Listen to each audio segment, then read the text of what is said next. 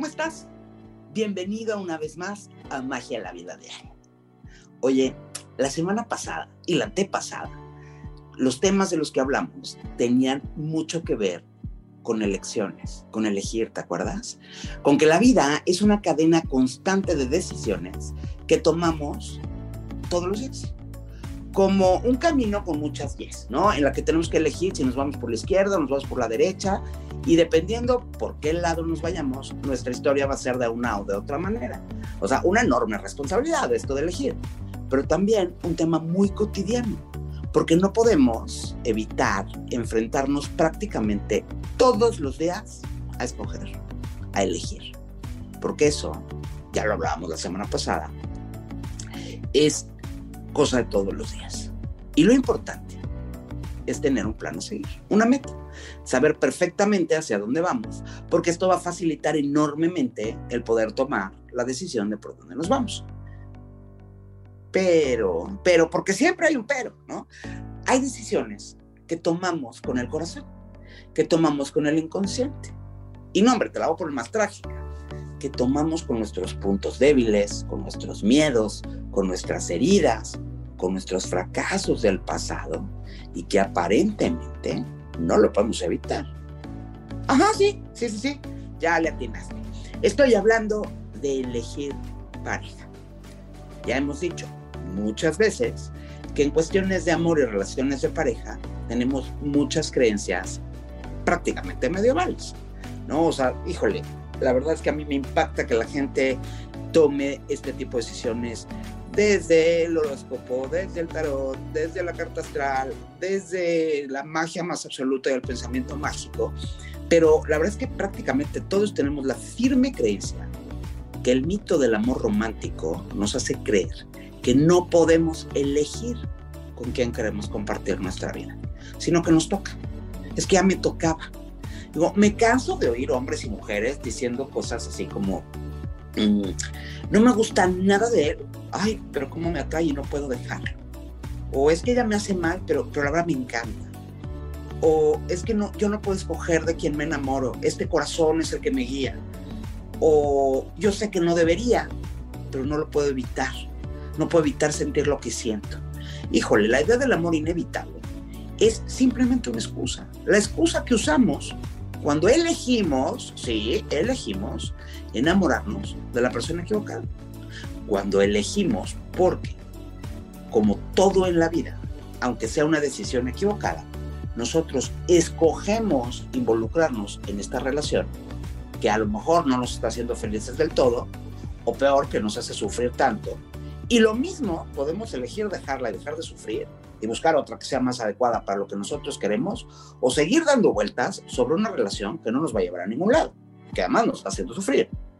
Puedes elegir, puedes escoger lo que mejor prefieras, pero ¿sabes qué? Desde la conciencia. Desde la conciencia que estás eligiendo tú y que lo que pase después no es culpa de nadie, ni es culpa del destino, ni nada. Esto es responsabilidad tuya y solo tuya. Porque no es cierto que uno se enamora sin más y que desde ese momento no puede elegir separarse de esta persona. Tampoco es cierto que el amor sea algo que nos pasa. Nosotros elegimos enamorarnos y por tanto también podemos elegir de quién. La historia del amarre, no es cierto. O sea, nadie puede decidir por ti. Tú decides. La decisión de amar a alguien es la comprobación misma del amor. Tomar todos los días la decisión de aceptar y vivir con las imperfecciones del otro y aceptar y respetar. Ese, ese es el verdadero amor. Un compromiso incondicional hacia una persona imperfecta. Porque todos somos imperfectos. Y hoy en día, híjole, hoy en día que la sociabilidad ha cambiado, que la manera de conocernos es diferente, es nueva, y nos está enseñando, digamos, una nueva etapa a través de la tecnología, una nueva manera de conocernos, de relacionarnos, las cosas del corazón requieren de muchísima más atención de nuestra parte. Por eso mismo.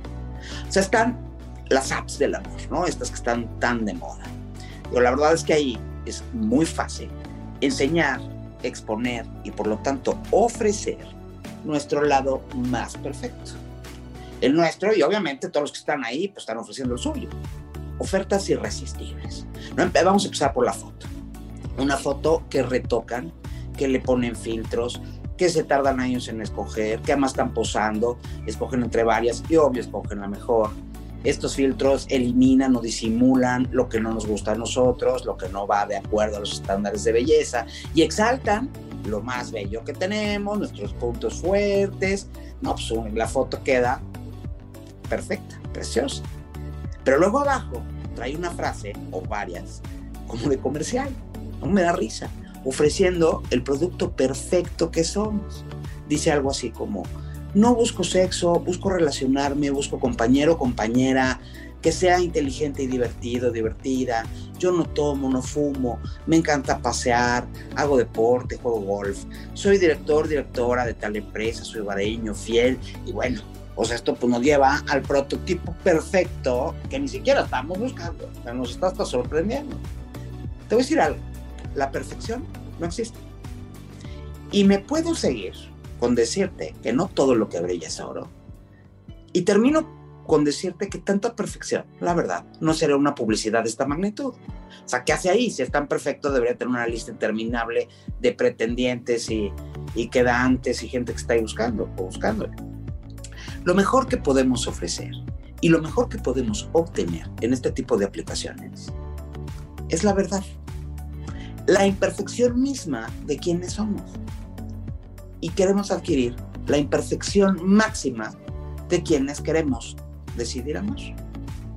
O sea, ¿para qué te vas a enamorar de alguien perfecto que en realidad es una mentira? No es un secreto para nadie que el enamoramiento empieza siendo una cuestión química del cuerpo.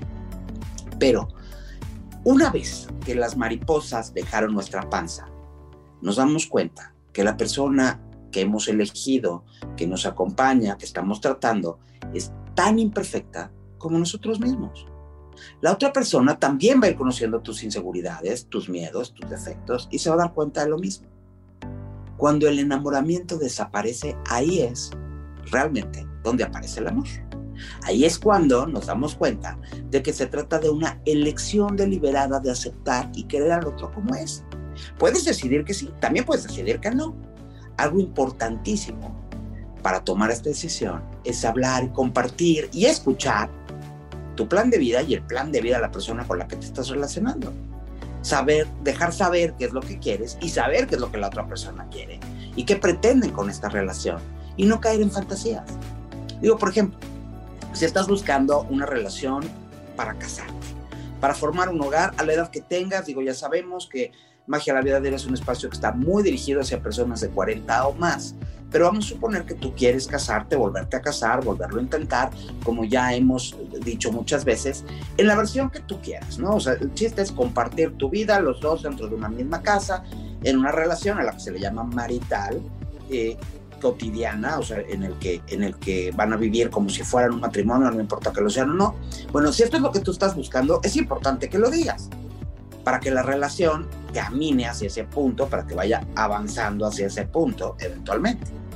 Si no estás buscando este tipo de relación y quieres algo de esto que dicen por ahí, yo en tu casa, tú en tu casa, yo en la mía y Dios en la de todos, o sea, algo menos formal, algo más libre, algo, algo a lo mejor este, pues con una dinámica más liberal o en cualquier otra dinámica, la dinámica que sea al final, es importante que lo digas para que la relación camine en esa dirección. Pero sobre todo, para que la otra persona involucrada en esta relación sepa también y pueda decidir si quiere o no quiere. Y puedas decidir tú si quieres o no quieres estar dentro de esta relación. O sea, al final mm, se trata de caminar hacia el mismo punto. Y si no quieren caminar hacia el mismo punto, entonces cada quien camine solo el suyo. es que eh, cuando me dicen algo así como, mira, dice que no se quiere casar, pero yo sé que se va a enamorar, lo voy convenciendo. Hijo, ¿qué crees? No creo. ¿eh? Y en el hipotético caso de que lograras convencer a alguien de dar este paso que no era lo que quería, esto no te garantiza nada. Porque ese otro involucrado se va a sentir frustrado, enojado, truncado por haber tomado una decisión que en realidad no quería tomar. O sea, recuerda que el matrimonio o el formalizar una relación de la manera que sea, insisto, no es un final feliz de nada. No es un final triste tampoco. Es que no es un final de ninguna manera. Es el comienzo de una etapa. Y que no se trata de atrapar a nadie. O sea, esto de atrapar a alguien es una de las ideas de la humanidad que más risa me dan y que, más trabajo me dan. Se, se trata de compartir con alguien. Y qué mejor que ese alguien quiera lo mismo que tú en la vida o algo muy parecido. Eso es lo que estaría cool, es lo que estaría padre. No se puede tomar decisiones al vapor. En la etapa del enamoramiento, digo, que, que te voy a decir un secreto. Yo a esta etapa le llamo la etapa del amor miento. Son esos meses en el que todo es color de rosa, en el que parece que los dos son tan felices, sonríen, ay, todo es perfecto. Híjole, triste, pero cierto. Es una ilusión, ¿eh? dentro de la cual los dos están exhibiendo su mejor parte y están adaptando su temperamento, su historia, su personalidad para ser altamente atractivos y conquistar al otro. O sea, este tema de conquistar, pues es, es justo eso, no se trata como de atrapar. El tema es que esto es muy cansado, no hay quien lo pueda vivir por el resto de su vida. Y luego dicen que la confianza apesta, pues sí, porque eventualmente se van a cansar y se van a ir teniendo la suficiente confianza como para empezar a ser quienes sí son en realidad y para tomar una decisión que es importante. Entonces, la verdad es que es importante dejar pasar esta etapa, conocer a esta persona con todas sus imperfecciones, con sus defectos y después elegir o elegirla. Con todo eso, elegir desde, desde la imperfección y elegir a través de su imperfección. Ahora, es verdad que uno no elige quién lo atrae físicamente, o sea, en eso estoy de acuerdo, pero sí podemos elegir dar un siguiente paso o no hacerlo. Ahí es cuando elegimos de quién nos enamoramos y sobre todo de quién nos mantenemos enamorados, porque eso, ahí está realmente el medio del asunto. El verdadero amor no siempre es suave, lindo, dulce y tierno. La vida nos sorprende y podemos enfrentar miles de problemas e inconvenientes en el camino. Es importante encontrar una persona con la que queremos atravesar las tormentas. Y esto no tiene nada que ver con lo guapo guapa que sea, con el buen cuerpo, qué tan profundos tienen los ojos, o qué tan carnosos tienen los labios. Para enamorarse hace falta hablar, hace falta escuchar, hace falta interactuar, hace falta oler, hace falta también oír, que no es lo mismo que escuchar, ¿eh? Estos ruidos, ¿no? De cómo respira, cómo hace falta conocer realmente a esta persona. No existe esto que se conoce como el amor a primera vista. Es que lo vi ya, la vi ya. No, eso no existe. En el momento en el que decidimos seguir saliendo con una persona que solo nos gusta por su apariencia o por la que sentimos una enorme atracción química, estamos exponiéndonos a enamorarnos, aunque sepamos que tal vez se trata de una relación equivocada o que no va a resultar tan conveniente. Hay que tomar en cuenta que la apariencia física puede cambiar a lo largo de la vida. Y muchas veces mucho más pronto que tarde. ¿eh? Yo conozco así la que se casa y sube de peso 20 kilos en mes y medio. O el que lo hace. Y si basamos nuestra elección romántica en la apariencia física, en lo mucho que nos gusta esa persona físicamente, en lo mucho que se parece a Brad Pitt, en lo mucho que le da el tipo a Megan Fox, déjame decirte que estamos apostando a caballo equivocado. Definitivamente. Si bien es importante la química en la pareja, porque así es importante, hay que tomar en cuenta que el sexo también se construye con conocimiento, con ideas, con conversaciones, con actitudes y sobre todo con respeto en la pareja.